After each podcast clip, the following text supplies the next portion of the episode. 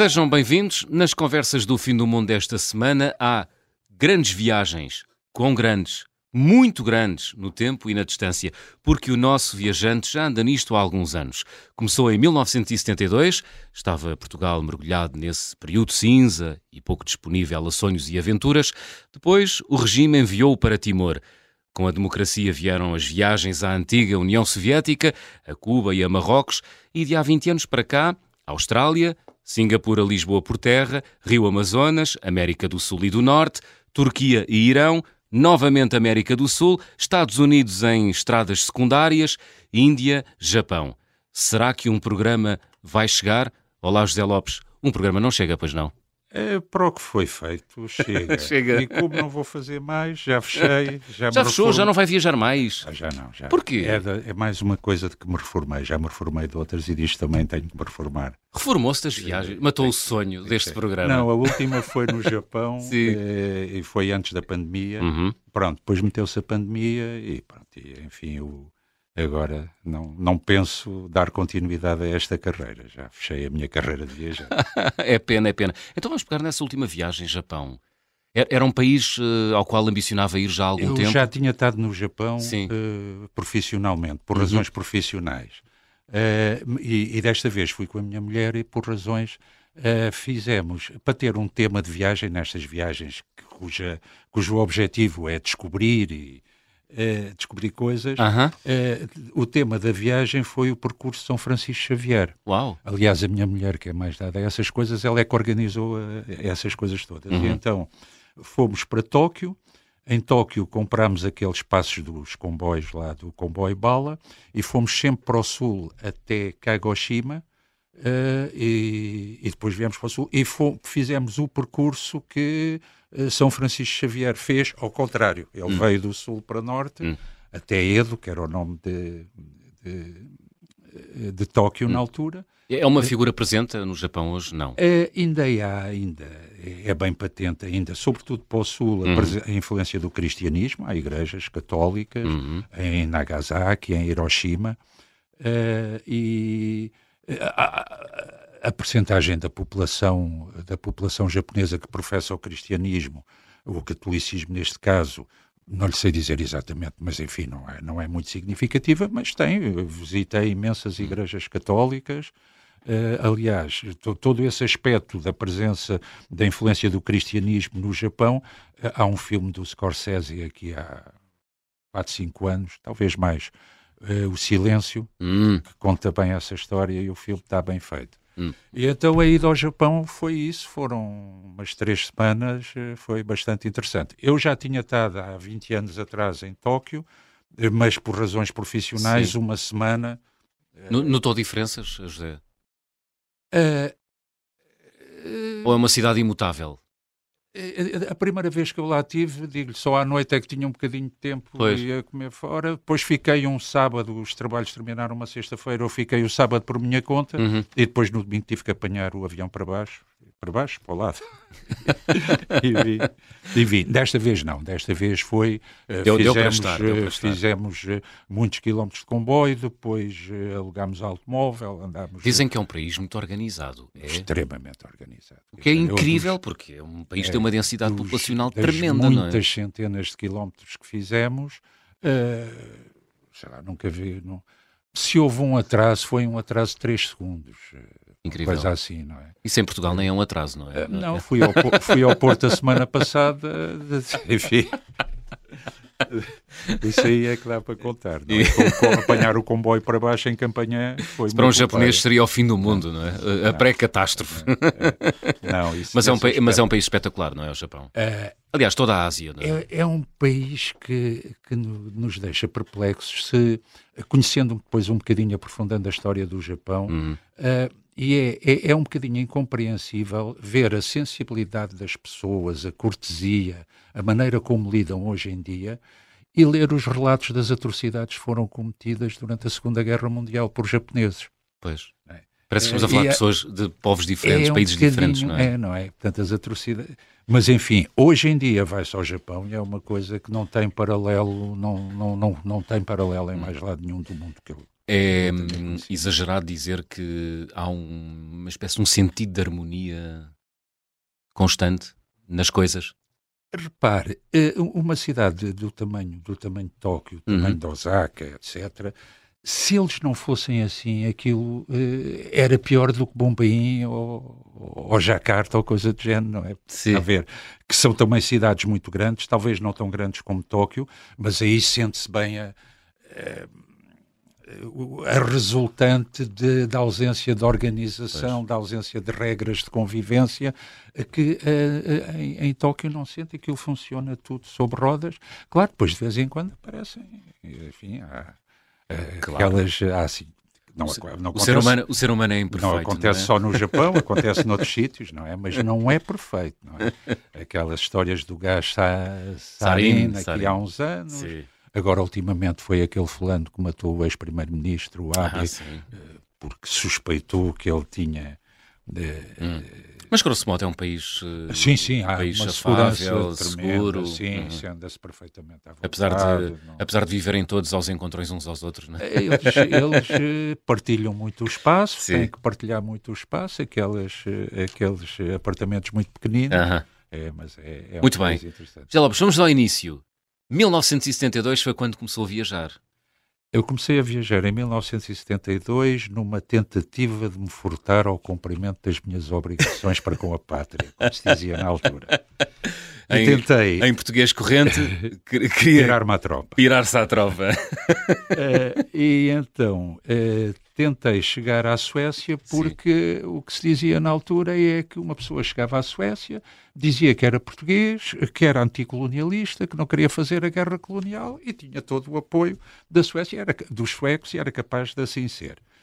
Só que eu não estava integrado em nenhuma organização, não hum. tinha apoio nenhum e fiz isto em outsider. Uh, atravessei sem passaporte, naturalmente, uhum. porque quando eu, quando eu iniciei a viagem já me devia ter apresentado uh, para cumprir o serviço militar. Eu comecei em outubro, e era em outubro precisamente que eu me devia ter apresentado. Sim. E pronto, e lá, lá fiz a coisa, atravessei. Chegou à Suécia? Cheguei à Suécia, a Trollborg. Imagino. Uh primeiro, primeiro mundo, não é? Estamos em 1972. Não sei, na altura não fiquei com a ideia de ser primeiro ou não. segundo, porque eu cheguei lá, contei essa história que levava Sim. já engatilhada, quando cheguei ao controle de passaporte, disse, não, eu sou português e tal, estou aqui para... Então, sim senhor, meteram-me na prisão e ao fim de dois dias mandaram-me embora. Okay. E, oh, caramba. e acabei por depois voltar para a Alemanha.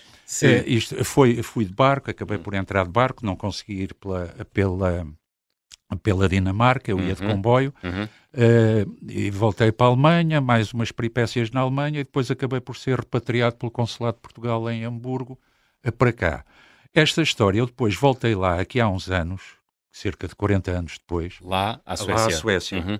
para tentar... Uh, com a minha mulher também, para rever o sítio onde tinha estado, nunca mais lá tinha voltado, e fui à procura da esquadra onde estive, e coisa, que entretanto já tinha sido, já tinha mudado de sítio, Incrível. e fui lá bater à porta e tal, e fui dizer, olha, estive aqui há uns anos, em 1972 e tal. Claro que a, a, a, senhora guarda que me atendeu ficou assim muito espantada quando eu lhe disse, quando lhe contei a história, foi buscar um, chamou um colega mais velho, Sim que depois lá ouviu a história, então lá me explicou que não tinha sido ali, onde é que tínhamos estado e não sei o quê. Okay. Eu, entretanto, recuperei a documentação, na altura, fui, eles disseram onde é que estava, nos arquivos, na Universidade em Lund, uh, lá fui, recuperei isso tudo, isso tudo, e depois fiquei em contacto com eles e escrevi até uma... Uh, mais ou menos a história, eles ficaram interessados uhum, com essa uhum, história uhum, e então eu escrevi a história que está publicada num blog que é o Malo Mil, que é o 1972 Asylum Seeker. Se procurando no Google, okay. eh, mal ou mil mais de 1972 Asylum Seeker. Escrevi em inglês porque foi para eles. Enfim, contei os antecedentes Uh, Mas não, não se cruzou com nenhum guarda sueco que na altura. Não, não, então, não. foram 40 anos depois, coitados, onde é que ele já. Podia já algum ainda não. estar uh, por lá, gozar a sua reforma na a, Suécia? A pessoa com quem falei.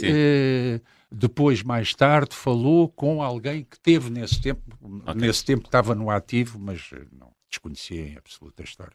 Muito giro. Depois o regime castigou, mandou-o para Timor, não é? Não, castigou, enfim, obrigou-me a cumprir as minhas obrigações. Cheguei, Uh, e depois uh, fui, fui para a tropa, uhum. uh, enfim, estive em Santarém, no ano de 73, entrei em 73 e no fim de 73 fiz outra grande viagem.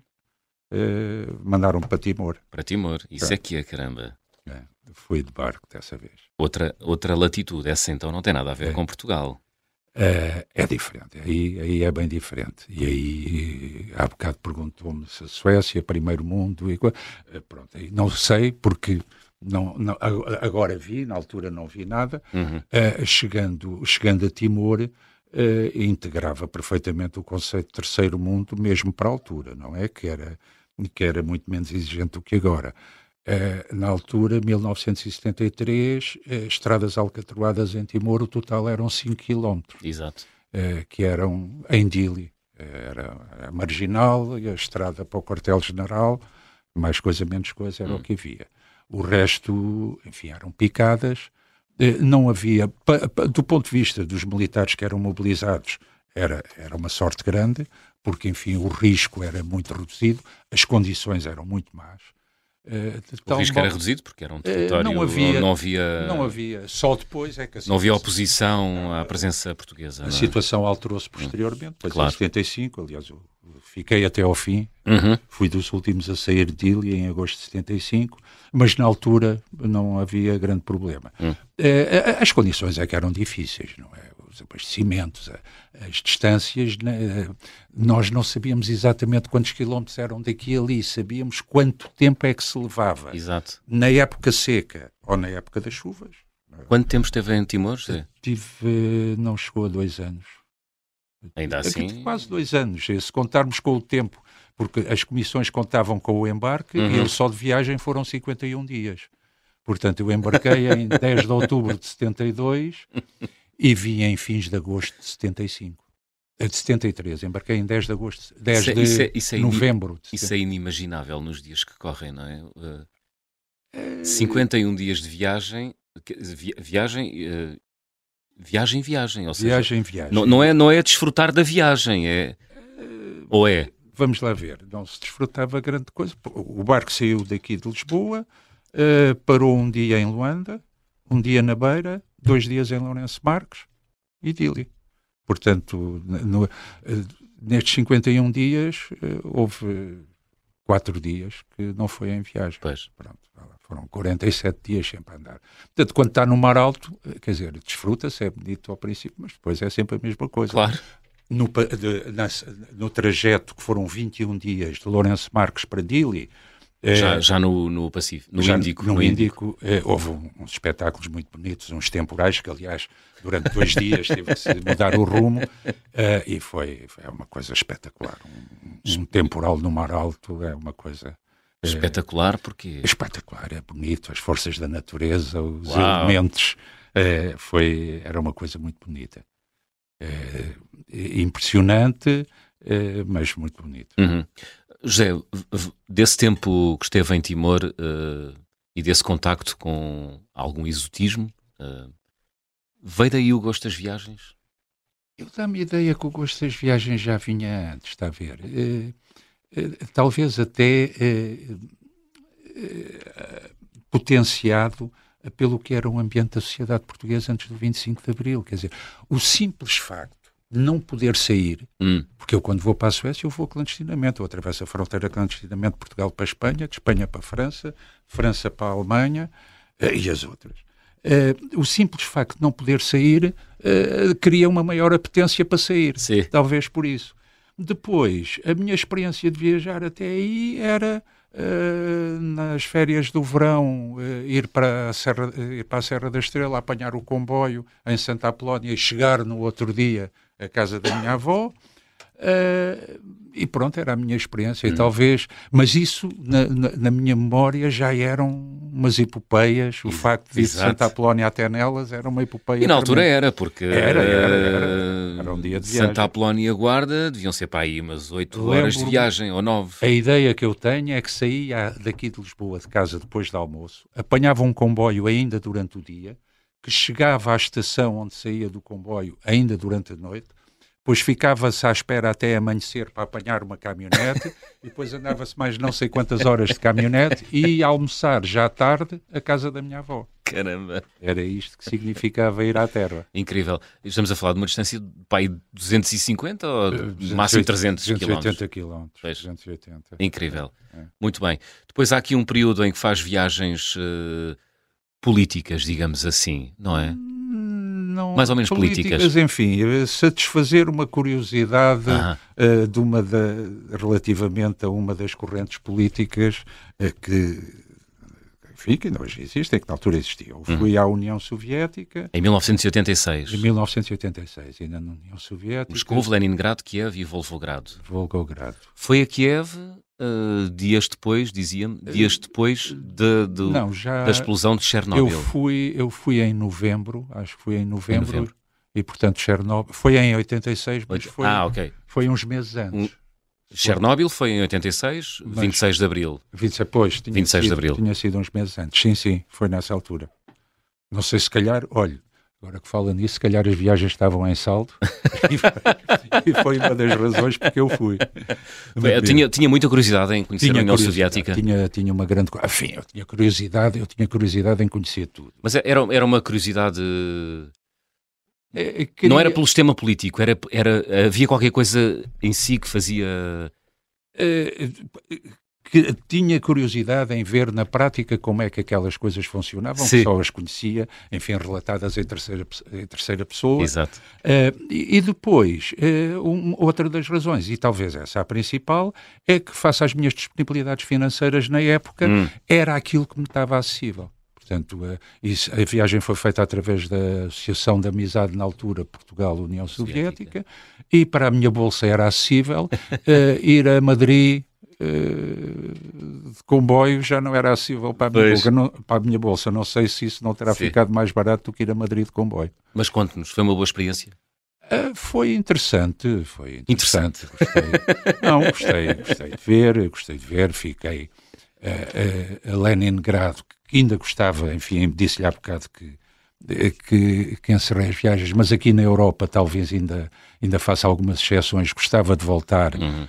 Agora, São Petersburgo, na altura Leningrado, é uma cidade uh, muito bonita uh, e foi, foi interessante. E foi, e, enfim, ver o socialismo real foi outra coisa também que me ajudou a definir depois o, o meu percurso ulterior. Deu-lhe outra clarividência não digo clarividência, de, uh, mostrou uma realidade por outro prisma. Muito bem. Vamos ter a oportunidade, de, José, de falar de outras uh, viagens. Andou pela Austrália, fez uh, Singapura, Lisboa por terra, andou também pela América do Norte e pela América do Sul, mas para já, e a dois minutos do final da primeira parte, vamos abrir o álbum de viagem.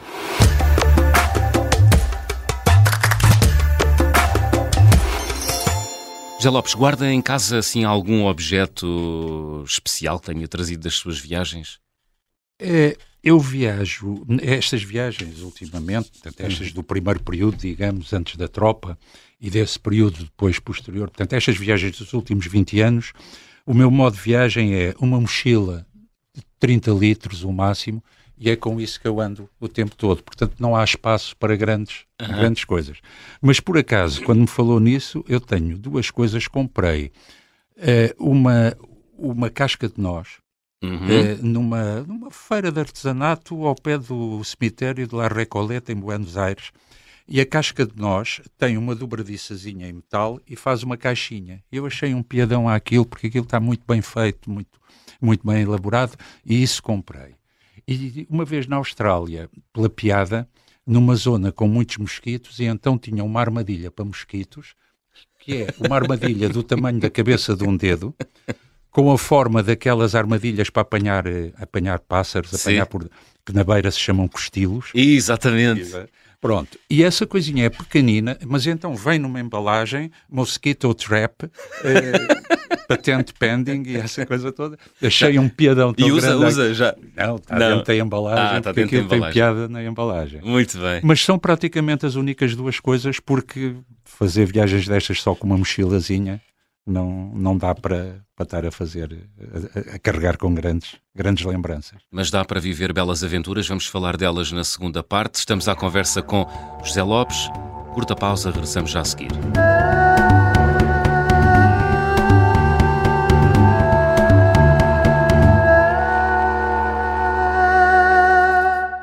Segunda parte das conversas do Fim do Mundo, esta semana com o viajante José Lopes. Na primeira parte, o José já teve a oportunidade de nos falar do, daquilo que ele diz ser o, o primeiro e o segundo período da sua carreira, entre aspas, como viajante. Vamos entrar agora aqui no terceiro período, José, que diz respeito a 2002, 2019. Também já falou da última viagem que realizou antes da pandemia ao Japão. Em 2002 faz uma volta à Austrália 10 mil quilómetros, autocarro, avião e automóvel. Um, o que é que ia à procura na Austrália, José, em 2002? É, eu tinha estado na Austrália eh, quando saí de Timor em 75, em uhum. agosto de 75. Nós eh, retirámos para a Austrália, eh, eh, para Darwin. A Darwin tinha sido destruída no Natal anterior. Eu vou a Darwin em agosto de 75 e tinha havido um ciclone que foi sentido em Timor, eu estava em Timor, hum. que destruiu Darwin. Eu, entretanto, eu começo essa viagem a partir de Timor, que na altura estava, estava em Timor, em 2002, e eu comecei-me a sentir velho nessa altura, quando, enquanto estou em Timor, vou a Darwin, e então, em Darwin existe agora um museu, um centro de interpretação, suponho que é agora que se designam essas coisas, sobre o ciclone de 74. Aham. Uh -huh. E então eu fui ver o museu, e então a sensação de ir a um museu ver uma realidade que está muse... Eh, eh, que viveu, que o José viveu. Que eu fui contemporâneo dela, que eu vivi. Sentiu-se uma peça museológica. Senti uma peça museológica, senti-me já a, a, ser um objeto histórico. Mas então. Mas isso é, tem graça. É, tem, tem, tem. tem mas mas confronta, confronta-nos é, uh, com, com, o tempo que já levamos aqui. É verdade, é? é? verdade. E isso é, pode ser assustador. isto já foi há 20 e tal anos atrás. Atenção, pois, em 2002, agora, não é? E então, a Austrália, a Austrália tinha curiosidade, já lá tinha estado muito perto, já tinha estado em Darwin, eh, mas então eu terminei o meu contrato lá e resolvi então, eh, essa viagem foi feita de autocarro porque os bilhetes, aliás, a partir de Darwin, agora já há comboio, já há um comboio que atravessa de norte a sul a Austrália, mas na altura não havia comboio. Darwin só saía de autocarro ou de automóvel. E então eu comprei um bilhete que se compra em pacotes de milhas, de quilómetros. Portanto, eu comprei 10 mil quilómetros. Uhum. Eh, pode-se comprar 10 km, 100, 1000, 3000, 5000. Quantos mais quilómetros comprar, mais barato, mais fica. barato fica o quilómetro. E eu comprei é, 10 mil. É a minha ideia era fazer, era fazer o perímetro da Austrália, como okay. aliás fiz, porque aliás, tirando o perímetro. Portanto, circundou a, circundei a Austrália, Austrália praticamente, não é? Okay. Grosso modo. Teve a oportunidade de ir lá ao interior, aquilo que eles chamam Outback? Uh, o Outback, enfim, fui, quando, quando fui da, quando saí de Darwin, fui uhum. direito a, a primeira, tenho que me lembrar, a primeira cidade onde eu tive. Uh, Brisbane, será? Uh, Brisbane, foi. Brisbane. Pronto, aí atravessei, ah. fiquei em Montaisa, pois que é uma, no Outback. E depois, na volta, pronto, eu fiz eu fiz autocarro depois, o perímetro todo até Perth. Depois a minha mulher foi ter comigo a Perth. A minha mulher foi ter comigo a Perth. Fiquei à espera dela em Perth uh -huh. ainda uns dias. Depois aí fizemos Perth, Broome, uma povoação pequena. Uh, aí fizemos de avião, porque aí era deserto, deserto, deserto, não havia mesmo nada para ver. E muito quente, não é? E muito quente. E então em Broome é que depois, com um automóvel, alugamos um automóvel e viemos até Darwin. Ok. Uh, e depois pelo Outback, por Catherine. Hum etc. E, foi... e, portanto, fizeram a costa toda. Eu já tive aqui um viajante que já me garantiu, e quero que me diga se isto é verdade ou não, que a costa portuguesa é mais bonita do que a costa australiana. É, essas comparações. Eu não conheço a costa é sempre toda não é? Pois. Assim como não conheço toda a costa, costa portuguesa. portuguesa. Posso lhe dizer que já fiz a Costa Vicentina hum. duas vezes, uhum. o percurso de, de Vila Nova de Mil Fontes a, a Sagres. A pé? a pé. Ah, boa. Já o fiz uh, duas vezes. Rota da Costa Vicentina. É, a rota. Fila antes de existir a Costa, que agora está tudo marcado, aquilo Sim. agora é um luxo, mas não, na altura ainda à procura do, dos trilhos. É uma boa altura agora para fazer, e há é, imensos é, é, eh, holandeses e é, alemães que é. vêm altura, fazer nesta altura, altura porque ainda, enfim, já começa a estar calor. Uh, e é, é, é, espetacular, não há dúvida. Duvido que na Europa exista um percurso tão, uh, tão pristino como aquele, tão uh, ainda preservado como aquele. Uhum.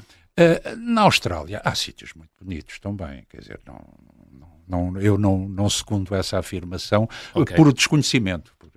Muito bem, mas é um país uh, é um que recomenda. É, é, é, um país novo, não é? É, é um novo, novo, quer dizer, tem, é, tem, é. tem, tem 200 anos, nem tanto, nem talvez. Isso, como país independente, a independência da Austrália acho que é já no século XX. A Austrália torna. Se for no século XX, é logo no início do século. É logo no início do século, é. é. pronto, há ali uma relação muito grande com, a, com o Reino Unido. Com o Reino claro. Unido. Uh, tem particularidades, há, há, um aspecto interessante, repare, a população, da, a população da Austrália até à guerra eram 4 milhões de habitantes, não estou em erros, não eram 4, eram 5, mas enfim, era um uhum. número muito reduzido. Agora também serão 20 e tal milhões. Mas, portanto, há um salto tremendo entre o fim da guerra e o princípio dos anos 60, 70, que é, enfim, todos os, todo, todos os refugiados da Europa, claro. etc., que foram para lá. Com tudo o que isso acarreta nas mentalidades do país. Nessa, é? nessa fase ainda não há choques culturais, já há choques culturais muito grandes, não é? Porque, enfim, deixa de ser uma população predominantemente uhum. anglo-saxónica e começa a Mas incorporar... o que eu quero dizer é que há uma, há uma grande disponibilidade para a abertura, não é? E isso, não há não. Há? Eu lembro-me que estive em Melbourne, no Museu do no Museu da Imigração, Sim. onde, enfim, uh, uh, uh, os entraves que eram postos, as provas a que eram sujeitos as pessoas para emigrarem, isto até aos anos 60, 70, aliás, eu acho que a lei também só permitia a entrada de caucasianos, não havia... O facto de não ser caucasiano até até fins dos anos 50 era uma razão para impedir a entrada como imigrante. E, e, depois há, outro, há um segundo período de aumento da população, que é o fim da guerra do Vietnã, os boat people, uh, vietnamitas, cambojanos, etc., que também aumentam a população uh, e são hoje quem dá cartas em tempo daquelas pessoas que chegaram como refugiados a fugirem. A segunda geração já são agora, uh, enfim, quando se vai ver os scores da, nas universidades e coisas são são já os melhores Dominam. alunos, é já quem domina. Dominam. Nesse mesmo ano, em 2002, vem de Singapura uh, para Lisboa por terra.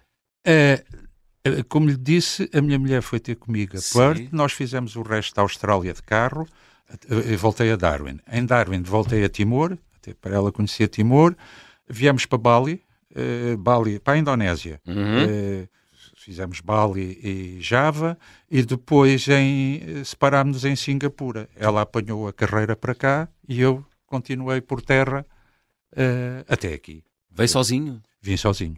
Por terra a conduzir? Não, Ou... não, não. Eu vim de comboio. De comboio. De comboio. De... A minha ideia, portanto, eu vim de comboio, de, enfim, de comboio, de autocarro de Singapura, fui para Malaca. Uhum. Uma viagem de duas, três horas de autocarro.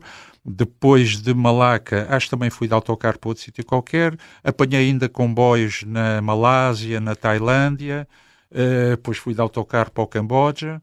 Uh, e depois a minha ideia era, uh, e foi o que fiz, começar a andar de comboio em Saigão, Ho Chi Minh City, para fazer o maior percurso de comboio na Terra contínuo, que é Ho Chi Minh City, Saigão, Vila Real de Santo António. Uau.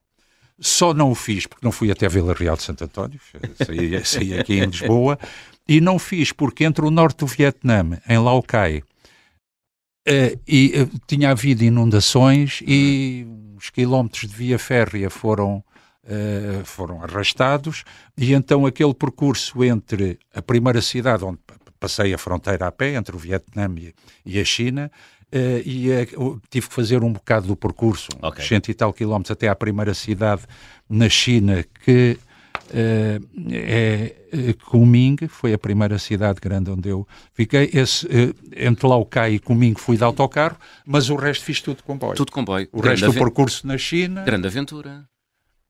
Não. A aventura, a aventura foi o Fernão Mendes Pinto. então, mas os está, sempre, está sempre a desvalorizar as suas viagens. Os primeiros jesuítas que foram para o Japão, isso sim, foi aventura. Agora, com net e hum. com um cartão de crédito no bolso. É fácil, não é? Easy peasy. não, mas é muito tempo, não é? Quanto tempo é que dura uma for... viagem destas de comboio? Uh... É muito tempo, sozinho, vulnerável, enfim, a pessoa depois tem muito tempo para pensar e, é verdade, tem muito tempo também para interagir Sim. e há muitos já, estímulos. Já era crescidinho. Já era crescidinho. Eu só fiz o meu Interrail com 50. Isto é o meu Interrail Sim. e nesta altura já tinha 50 e tal anos, portanto. Uh, é, uma boa idade para, para se fazer assim, uma viagem eh, grande de comboio? José Lopes? Eh, não tive, não tive problemas, uhum. não tive problemas de maior, acho que sim, enfim, porque há, há, disponibilidade de tempo. A minha ideia é que hoje em dia ser viajante, o que é que é preciso? Uh, é um cartão de crédito no bolso e é tempo para ser viajante assim deste, deste género, não é? Hum. Meio de comboio, parar aqui, chegar a Comingo, parar, chegar a Xiana, ir ver o exército de terracota e estar lá uns tempos e coisas, porque, pronto, eu fico sempre nos, nos hotéis mais baratinhos, uhum. nas pousadas da juventude, uhum. coisas assim do género, três em três semanas, mês a mês, lá vou para um Sheraton para tirar a barriga de misérias, mas é sempre assim o mais baratucho para tentar o contacto mais de, com a realidade local, tentar, tentar mesmo uma imersão na realidade uhum. local. Daí transportes públicos, eh, autocarros, uhum. comboios, etc. Muito bem. E foi, e pronto, e foi, foi isso que eu fiz. Fiz foi uma isso. série de cidades na China, depois em Pequim. Em Pequim tomei o, o Transiberiano para Moscovo, eh, interrompi a viagem a meio em Irkutsk, no Lago Baikal, Portanto, apanhei o seguinte, que é dois dias depois. O Lago Baikal foi aquele que secou, não é? Não, não, não, não é. Não, não, não. não é o Lago Baikal, não, esse é cá mais para baixo. Isso foi, não, isso é cá mais para baixo. É. Estou confundindo. Não, o Lago Baikal é o maior lago de água doce do mundo. Ok. E era um lago, quando foi a guerra uh, nipo-russa, a guerra Rússia, ainda no tempo dos czares com o Japão, uhum. uh, o Transiberiano ainda não estava pronto. Ia até, até o Lago Baikal e foi feito um troço em cima do lago gelado para permitir a fazer a ligação e fazer o abastecimento da linha da frente em Vladivostok. Mas agora, pronto, contorna, contorna o lago. E cheguei a Moscovo. A minha ideia era ficar uns dias em Moscovo, estava com curiosidade de rever Moscovo, tinha estado em Moscovo muitos anos antes, só que eu chego a Moscovo, eh, enquanto eu faço o trajeto Irkutsk, Moscovo, aqueles três dias, aconteceu o ataque ao teatro estava, estava a começar o reinado ah, do Putin sim, sim, e foi sim. a primeira demonstração de músculo do Putin, que foi lá a polícia de choque, entrou no teatro, era um grupo tchetcheno. Gaseou-os, não foi? Foram atores, foram espectadores, foram terroristas, foi tudo, matou toda a gente e ficou assim. Gaseou toda a gente durante é, a operação de, foi, foi de assalto das, das Não sei se correu é? mal, se foi intencional, mas pronto, a, realidade foi essa. Uhum. E eu desembarco em Moscovo, tinha isso acontecido no, entretanto. Ima, e imagino, aquilo, grande aquilo estava, estava um bocadinho, estava um, atribulado. Um bocadinho, um bocadinho atribulado, uhum. fui encostado duas vezes à parede assim por umas, uns flanos um bocadinho antipáticos e então tive dois dias e, e continuei o comboio e vim-me embora. E chegou a Lisboa. A Lisboa. Muito bem. Três anos depois, Rio Amazonas de Belém a Manaus. Foi. Esta é daquelas viagens que alimenta muito o imaginário de quem quer viajar muito, não é, José? Aqui, é, esta viagem, o que teve de excepcional é que não fui só eu. Aqui fui eu, a minha mulher, uh, duas filhas e uma irmã. Uau! Portanto, ia eu mais quatro mulheres. Duas delas, duas jovens miúdas na altura com 14, 15 anos. E essa era a minha grande preocupação. Que bela correu, prenda! Correu tudo bem. Apanhámos um, um barco em em Belém, uhum. um barco parecido aqui com o que eram os nossos cacilheiros Sim. antigos, pronto, e que faz aquilo tudo por ali acima. Uh, é, é, muito giro. Aliás, uh, pronto, quando aquilo começa a andar, os sítios onde paramos chamam-se Santarém, Almeirim, cartaz, coisas assim. Uh, só, que, só que não é Lesíria, não é? Não, mas é interessante. no meio da no, selva. Os nomes terão sido dados, imagino, por ribatejanos. Exato. Os primeiros bandeirantes ali deviam Sim. ser ribatejanos. Aliás, há um livro muito interessante que foi editado, li, li, li depois, uh, que é O Grande Rio Amazonas. Uh, o, o, Grande Amazonas, aquelas edições do Independente, o Independente enquanto uhum. existiu, uhum. editava assim uma série de livros. E aquilo é de um jesuíta que está lá no século XVIII, que depois é, é preso lá por razões quaisquer, vem para aqui, uhum. morre no Forte São Julião da Barra, uhum. e o livro que ele escreveu é, é, vai na biblioteca de Dom João V quando vai para o Brasil. E o livro foi descoberto, é, depois lá ficou, e foi descoberto já em 70 e tal, e foi publicado em 70 e tal. É muito interessante o, o grande, o máximo rio Amazonas, hum. de João Daniel. Muito bem. É, é, muito interessante. Não sei se foi republicado, mas, é, é, mas é, é, lembro-me de eu referir também os nomes dessas terras, já nessa altura Sim. tinham estes nomes assim. Se, se, o livro não estiver à venda, seguramente há em qualquer biblioteca uh, portuguesa, Talvez. acessível a todos os portugueses. Talvez. Basta fazer o cartão de leitor. É fácil. Estamos aqui, estamos a ficar com pouco tempo, José. Há mais uh, viagens grandes que realizou em 2005, Argentina, Chile, Uruguai, uh, fez Nova York, Montreal, no Canadá, uh, de comboio, esteve na Turquia e no Irão, voltou à América do Sul, enfim, Estados Unidos, Índia e depois Japão, onde começámos esta nossa conversa. José, destas viagens todas, qual foi para si a mais marcante? Uh... Aquela onde sentiu era isto mesmo que eu andava à procura há muito tempo. Olhe, é, é, é um bocado difícil eh, responder-lhe a isso, mas por exemplo, eh, eu fui à Índia, à Índia fui a Bombay, Mumbai, agora, uhum. e depois Goa. Fui de comboio para Goa, depois fiquei, fui com a minha mulher aí, ficámos uns 15 dias, ponho em Goa, e eh, coincidiu com o aniversário do Dia da Libertação. Ou seja, quando eh, a União Indiana conquistou eh, Goa. Uhum. Aos, e, aos portugueses. Aos portugueses. E eu era miúdo e lembro-me perfeitamente disso e de ter sofrido imenso, que andava na escola e de ter, enfim, devem-me ter incutido e tal. E eu lembro, vejam bem, lembro-me que era o Pandita Neru e o Pandita era um, um ápodo, era um fulano terrível para mim durante muito tempo. Pandita era uma pessoa horrível, que era o Pandita Neru, que nos tinha tirado a, a joia da nossa coroa. Uhum. Uh, e achei um piadão. Fui assistir às cerimónias lá no, num, num, num, estádio. Então, pronto, umas cerimónias, uns desfiles militares, uns miúdos das escolas, coitados, até normal, fazer. É? Glorificação normal, histórica. E depois lá o governador do Estado a fazer Sim. um discurso, não percebi nada, ali depois no outro dia no jornal, mas não tinha nada, nem falava de Portugal, nem falava da conquista, nem nada mas uh, senti-me aí voltar atrás no tempo, quer dizer, viver, lembrar-me que, uh, olha, quase, quase a mesma sensação, embora de, de, sentimentos um bocadinho diferentes, de ter ido lá ao museu em Darwin do ciclone tinha destruído Sim. Darwin em 1974. Portanto, posso dizer, posso deduzir uh, que em 2017, na Índia, perante esse discurso de, de, de glorificação do dia da da, da, da independência. Eles chamam-lhe da libertação. Da libertação, sim. Uh, se confrontou com o José Lopes, criança. Uh, recordei, sim. recordei, recordei. Pronto, e achei também interessante estar agora pacificamente num sítio em que, enfim, uh, conheci pessoas que estiveram lá presos também, uhum. na Índia, e achei, achei piada a isso. Mas tudo pacífico, gostei claro. muito de Goa, onde ainda se nota, ainda se nota manifesta, é manifesta a influência, influência portuguesa. portuguesa. Ainda há a rua Eliodoro Salgado, não me pergunto porquê. o bairro das Fonteinhas, isto é em Panjim. E vai-se na rua, ia na rua com a minha mulher a falar e um Sim. senhor bate nas costas, os senhores são portugueses. Ah, ah que, somos, que bom que fiz. coisas assim. Isso é, isso é extraordinário, não é? é? Há um sentimento de gratidão, não é? Que se partilha ali não é. sei se será gratidão, mas pelo menos não há animosidade. Sim. Aliás, as pessoas eh, foram todas muito, muito simpáticas, muito corretas. Muito bem. José Lopes, estamos aqui a chegar ao fim. Vamos fazer check-out? Vamos a isso. Vamos embora. Então vou pedir-lhe para completar as habituais frases. Então, na minha mala vai sempre, o que é que não falha?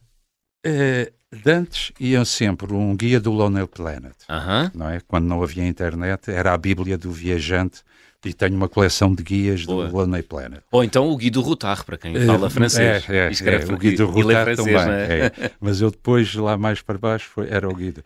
Agora, um par de óculos suplente, porque se perco estes não consigo ver nada.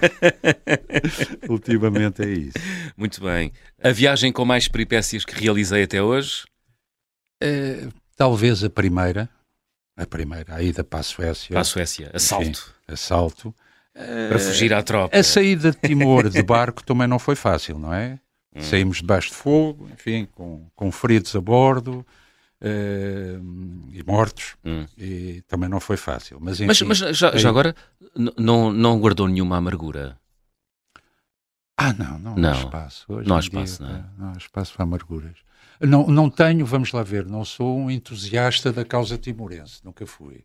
Eh, mas não tenho qualquer amargura, nem, nem nada. Voltei a Timor, aliás, voltei já várias vezes, hum. fui muitas vezes, uh, mas. Uh, é o que é, não é? É o que é. Claro. É o, que é. o carimbo de passaporte ou o visto mais difícil de obter até hoje, qual é que foi? Eh, eu, dificuldade em obter vistos não tive. Eu, quando fiz essa viagem, levava já tudo preparado, tirei os vistos na Austrália, mas tive um problema com vistos que foi precisamente a entrada na China. Uhum. Eu entro a pé, saí do comboio em Laocai, atravessei a fronteira a pé, e, e quando chego, uh, isto é em 2002, eu obtive o visto para a China no consulado da China em Timor, que tinha aberto há muito pouco tempo. Uhum. A independência de Timor é em é em maio de 2002, não estou em erro, Sim. ou 2001. Não. Uh, é por aí. 2002, 2001, 2002, 2002. É maio de 2002. E isto estamos em, estamos em agosto, setembro, quando eu, quando eu entro na China. Imagino que naquele posto de fronteira há ter sido o primeiro visto emitido no consulado da China em Timor que, que ali passou e que levantou imensa desconfiança porque ninguém conhecia aquilo. Sim. E então eu tive muita dificuldade, foi entrar na China, tive para aí uma manhã inteira à espera, vi que houve imensos telefonemas, deve ter sido para e aquilo só foi resolvido. Aliás, foi em determinada altura chamaram-me, mostraram-me um mapa, claro, a, a, comunicação era difícil, apontaram-me para o sítio onde estava escrito Timor e disseram para eu dizer onde é que era aquilo no mapa. Eu lá lhes disse, o fulano que estava ao telefone lá disse alguma coisa, imagino que estivesse a falar para Pequim, e então, passado mais umas horas, então lá me deixaram entrar.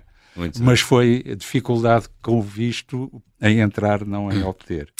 A recordação de viagem mais cara? Mais cara no sentido de ter ficado na memória ou mais cara financeiramente? Hum, como quiser, como preferir. É... Financeiramente, qual foi? Onde é que perdeu a cabeça? Ou, ah, não, não, já não estou em idade de perder cabeça. quando, quando, tinha idade de perder cabeça, não tinha dinheiro para, para, gastar. Agora já não tenho idade já de perder a cabeça. Sim, mas cara de boa memória, então. Uh, olha, uh, há uma havia na altura uma tradição que é a passagem, a passagem de Equador de barco. Sim. E eu fiz fazia sempre uma festa qualquer, que era a passagem do Equador, ligam as mangueiras e tal. Ah, e eu é lembro-me da passagem do Equador quando ia no Timor. Lembro-me da, da, do gradual, da gradual alteração do tempo, cada vez mais calor, e depois quando anunciaram amanhã, não sei o quê, vai ser a passagem do Equador. E lembro-me de. Foi a primeira vez que eu passei o Equador uh, e, isso foi. Marcante. Ficou marcante. E, e é, é, é, é, mentira que não existe pecado lá debaixo do Equador. Existe pecado do lado de baixo do Equador. ai, não, ai, não, que não existe. a refeição mais estranha, qual foi, José? Uh, que comeu até hoje? Eu, eu, sou de boa boca, como é. tudo em qualquer Acha sítio. tudo normal. Acho tudo normal. Mas uh, na, na China, portanto, eu viajo, vou comer aos restaurantes normais, às uhum. tascas lá de sítio. Claro que a comunicação é difícil e então, muito deselegantemente, mas a solução que encontrava era ver o que é que as outras pessoas estavam a comer, ou às vezes tentava ir à cozinha e apontava: olha, quer isto, quer. Apontava. E então, uma vez era um prato que me parecia o mais inócuo possível: era arroz branco, uns vegetais e uns bocaditos de frango. Só que a primeira colher, a primeira garfada no arroz era tão picante, tão picante, tão picante que eu tive que abandonar, o que causou grande confusão. Paguei, vim-me embora, e, mas depois não dá para explicar porquê e pronto. Hum. Gostava de viajar com? Disse-lhe há bocado, com o Fernão Mendes Pinto, hum. com aqueles eh, jesuítas que foram da Índia para a China, atravessando o Nepal. Isso aí é sem, sem cartão de crédito, é incrível, sem é? internet. Aquela gente é que, ia, é que não sabia mesmo ao que é, ia. Eu é? acho que isso é que é viajar. Isto agora é andar. Nós hoje sabemos. Andar por aí. É andar por aí, não é viajar. Também não é tanto assim. Também não é tanto assim. não vamos destruir o sonho dos, dos nossos ouvintes. Viajar é bom e há muitos imprevistos e há sempre muito por descobrir. José Lopes, chegamos ao fim. Que música é que escolheu para fechar o programa desta semana? Uh, A música é um bocadinho a, a banda sonora da, do meu imaginário de juventude. Uhum. É, é, o Amenez-moi au bout de la terre, Amenez-moi au pays des merveilles, que era uma canção que estaria na voga no princípio dos anos 70 Uhum. do Charles Navour. Muito bem. Portanto, e vamos... que o refrão ficou-me ficou na memória e quando me perguntou isso, eu lembrei-me logo deste logo. refrão. Eh, il me semble que la misère sera moins pénible au soleil. É o último verso do refrão. Já ninguém fala francês. São os Charles... velhos. Não. José Lopes foi um gosto. Prazer também. Muito obrigado. Obrigado. Charles Aznavour a fechar a conversa do Fim do Mundo desta semana. Estamos de regresso de hoje a oito dias, já sabem. Sejam bons, boas viagens. Vers les docks où le poids et l'ennui me courbent le dos. Ils arrivent le ventre alourdi de fruits, les bateaux. Ils viennent du bout du monde apportant avec eux des idées vagabondes, reflets de ciel bleu, de mirages. Traînant un parfum poivré de pays inconnus et d'éternels étés où l'on vit presque nu sur les plages. Moi qui n'ai connu toute ma vie que le ciel du Nord. J'aimerais les barbouiller ce gris environ de bord. Emmenez-moi au bout de la terre, emmenez-moi au pays des merveilles. Il me semble que la misère serait moins pénible au soleil. Dans les bars à la tombée du jour avec les marins. Quand on parle de filles et d'amour, un verre à la main. Je perds la notion des choses et soudain ma pensée m'enlève et me dépose un merveilleux été sur la grève. Où je vois tant dans les bras l'amour qui comme un fou court au devant de moi et je me pends au cou de mon rêve. Quand les bars ferment, que les marins rejoignent leur bord. Moi je rêve encore jusqu'au matin, debout sur le port. Emmenez-moi au bout de la terre, emmenez-moi au pays des merveilles. Il me semble que la misère serait moins pénible au soleil. Un beau jour sur un rafio craquant de la coque au pont. Pour partir, je travaillerai dans la soute à charbon.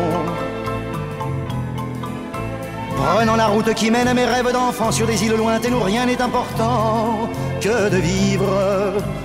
Où les filles alanguies vous ravissent le cœur en tressant ma tondie de ces colliers de fleurs qui enivrent. Je fuirai laissant là mon passé sans aucun remords sans bagage et le cœur libéré en chantant très fort. Emmenez-moi au bout de la terre, emmenez-moi au pays des merveilles. Il me semble que la misère serait moins pénible au soleil. Emmenez-moi